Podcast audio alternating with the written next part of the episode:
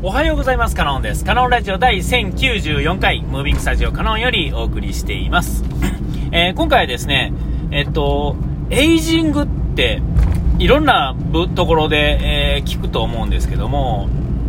えっと、なんですか、要はエイジングケアみたいなね、なんか肌のなんとかとかね、えー、えー、ね、そういうのが多いんかな、あのー、とか、えーまあそんな、まあちょっとわからないですけどね。ほんで僕のですね、あの、やってること、やってることっていうか、あのあれで、えっと、なんですね、コーヒーですね、コーヒー豆っていうのがですね、エイジング、エイジングっつってあの、焙煎した、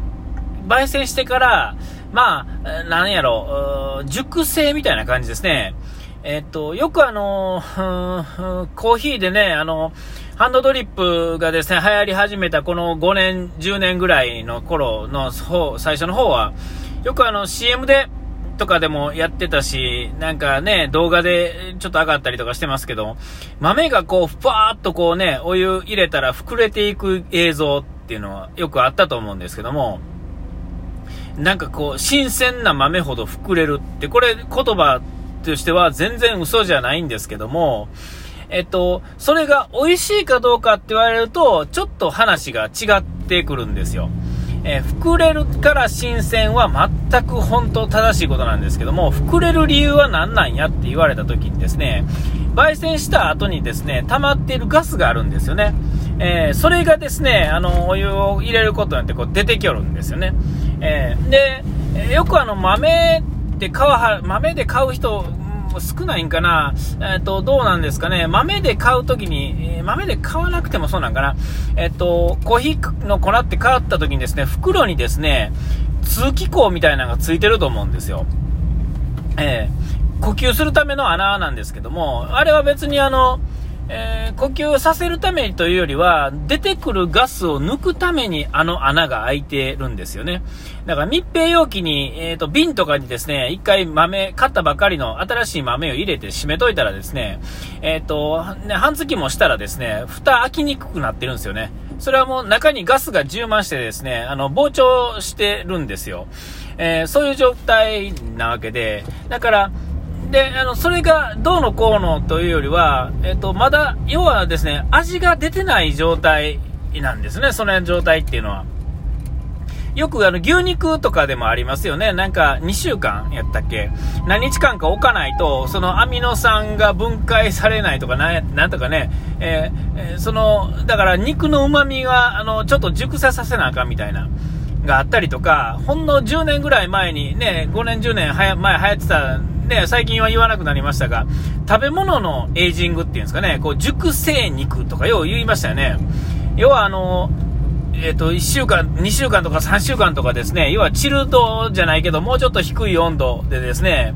えっ、ー、と、管理してほっとくとですね、味がどんどんどんどんこう変化していくわけですよね。食品はね。で、えー、それで熟成させていくっていうんですかね、鮮度がいい、魚とかでもそうですし、肉でもそうですが、えー、物によるけりやと思うし、何に使うかにもよるんだろうけれども、少なくても味が変わっていくわけですよ。えー、それがまあ、エイジングですよね。えまあ、熟成、えとかっていうのと、まあ、同じような意味合いやとは思うんですよ。あの、そのシステムとしてはちょっと違うことなのかもしれませんけれども、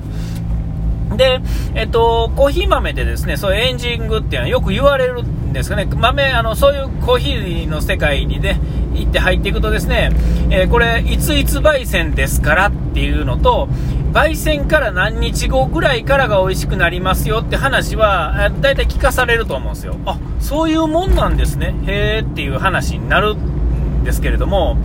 えー、っと、まあ、深入りほどまあ、比較的早いっていうんですかね、浅入りほどまあ、置いとく時間が長いっていうのは、まあなんか、基本の基本みたいなんで、まあ一応はあるんですが、とはいえですね、いつも言われて放置してるだけで全然気にしてはなかったんですよ。こんなもんなんか、みたいな感じで放置してたんですけども、一度あの、お店行ってですね、渡される時にそういう話でした時に、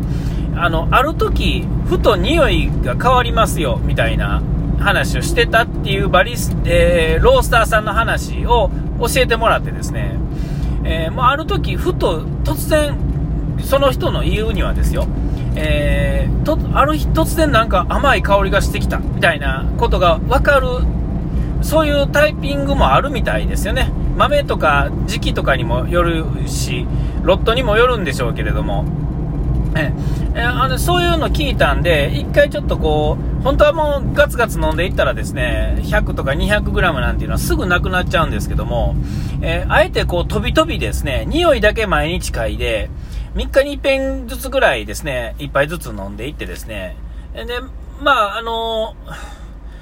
えっ、ー、と、飲んでいったんですけども、確確かにそのね、匂いはですね、ずっと最初はですね、あの、毎日嗅いでるとですね、日々の変化っていうのがあってですね、そんなに違うんかなまあ、ね、1週間ぐらい経ってもですね、なんか違った気がせえへんから、あ僕にはもうそういう才能がないというか、嗅覚がそんなに敏感ではないのか、あるいは、そもそもセンスがないのかわからないですけど、僕にもう変わってるのかもしれへんけど、わからへんなと思ってたんですよ。ほんだら、どれぐらいかな、2週間ぐらい経ったぐらい時に、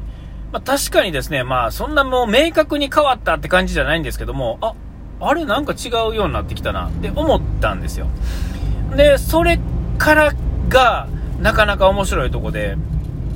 えっと、毎日変わっていってるように感じ始めてしまうっていうんですかね、プラシーボなんか知らんけど、まあなんかそういうふうに思っててですね、放置してたらですね、えっと、えー、ある時に、あの、まあ、なんかちょっと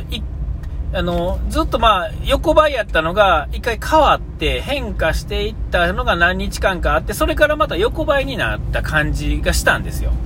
えー、で、その、一番、その、横ばいになり始めたところで飲んだ